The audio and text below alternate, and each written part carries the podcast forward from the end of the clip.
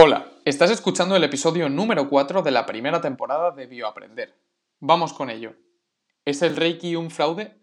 El Reiki se ha definido a sí mismo como una forma de medicina alternativa que actúa directamente en la raíz del problema físico y emocional para cambiarlo y sanarlo, en la cual el cuerpo humano emite una energía magnética que se puede sentir a través de las manos del practicante y permite detectar alteraciones que se corresponden a enfermedades. ¿Pero el Reiki funciona? Esto fue lo que Emily Rose se preguntó tras ver un documental de una de las mayores expertas de Reiki de Estados Unidos, Dolores Krieger, quien aseguraba que había formado en Reiki a más de 47.000 personas y que era capaz de sentir el campo magnético de sus pacientes. Emily Rose aprovechó ese año su feria de ciencia para probar si el Reiki funcionaba o no, empleando el método científico.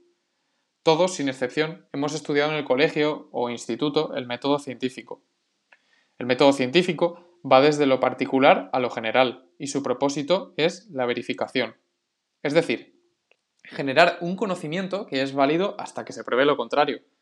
Las fases del método científico son observar, plantear preguntas, generar hipótesis, experimentar, analizar y concluir.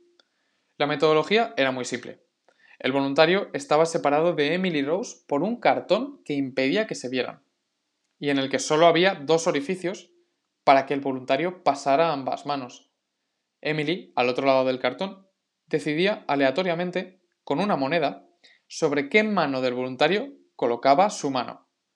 El voluntario, entonces, debía ser capaz de detectar por el campo magnético sobre cuál de sus manos, izquierda o derecha, había colocado Emily su mano. Pero el experimento no se quedó solo aquí. En 1996 y 1997, Emily replicó el experimento, pero utilizando esta vez como voluntarios a expertos del Reiki. Los resultados de estos experimentos no dejaron indiferente a nadie. Los expertos solo fueron capaces de acertar sobre qué mano había colocado Emily la suya en un 44% de los casos, lo cual se traduce en tener peor probabilidad de acierto que el azar. La conclusión del experimento fue, por tanto, que los expertos de Reiki son incapaces de detectar el campo magnético de Emily, la investigadora, y que por tanto el Reiki no tiene evidencia científica que lo sustente. Las pseudoterapias son terapias que no tienen fundamento científico.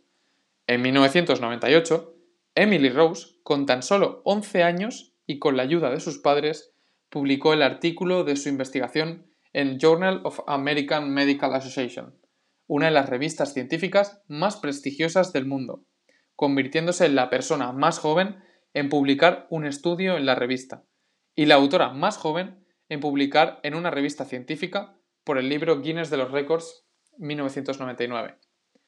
Hasta día de hoy, no se ha conseguido publicar ningún estudio que demuestre que el Reiki funciona, aunque lamentablemente, como muchas otras pseudoterapias, como la homeopatía, se sigue practicando. Cada día son más los científicos y expertos que luchan para prohibir el uso de estas pseudoterapias, que, aunque parecen inofensivas, pueden ser muy perjudiciales, ya que pueden desplazar y atrasar a las terapias verdaderamente efectivas para el tratamiento de determinadas enfermedades.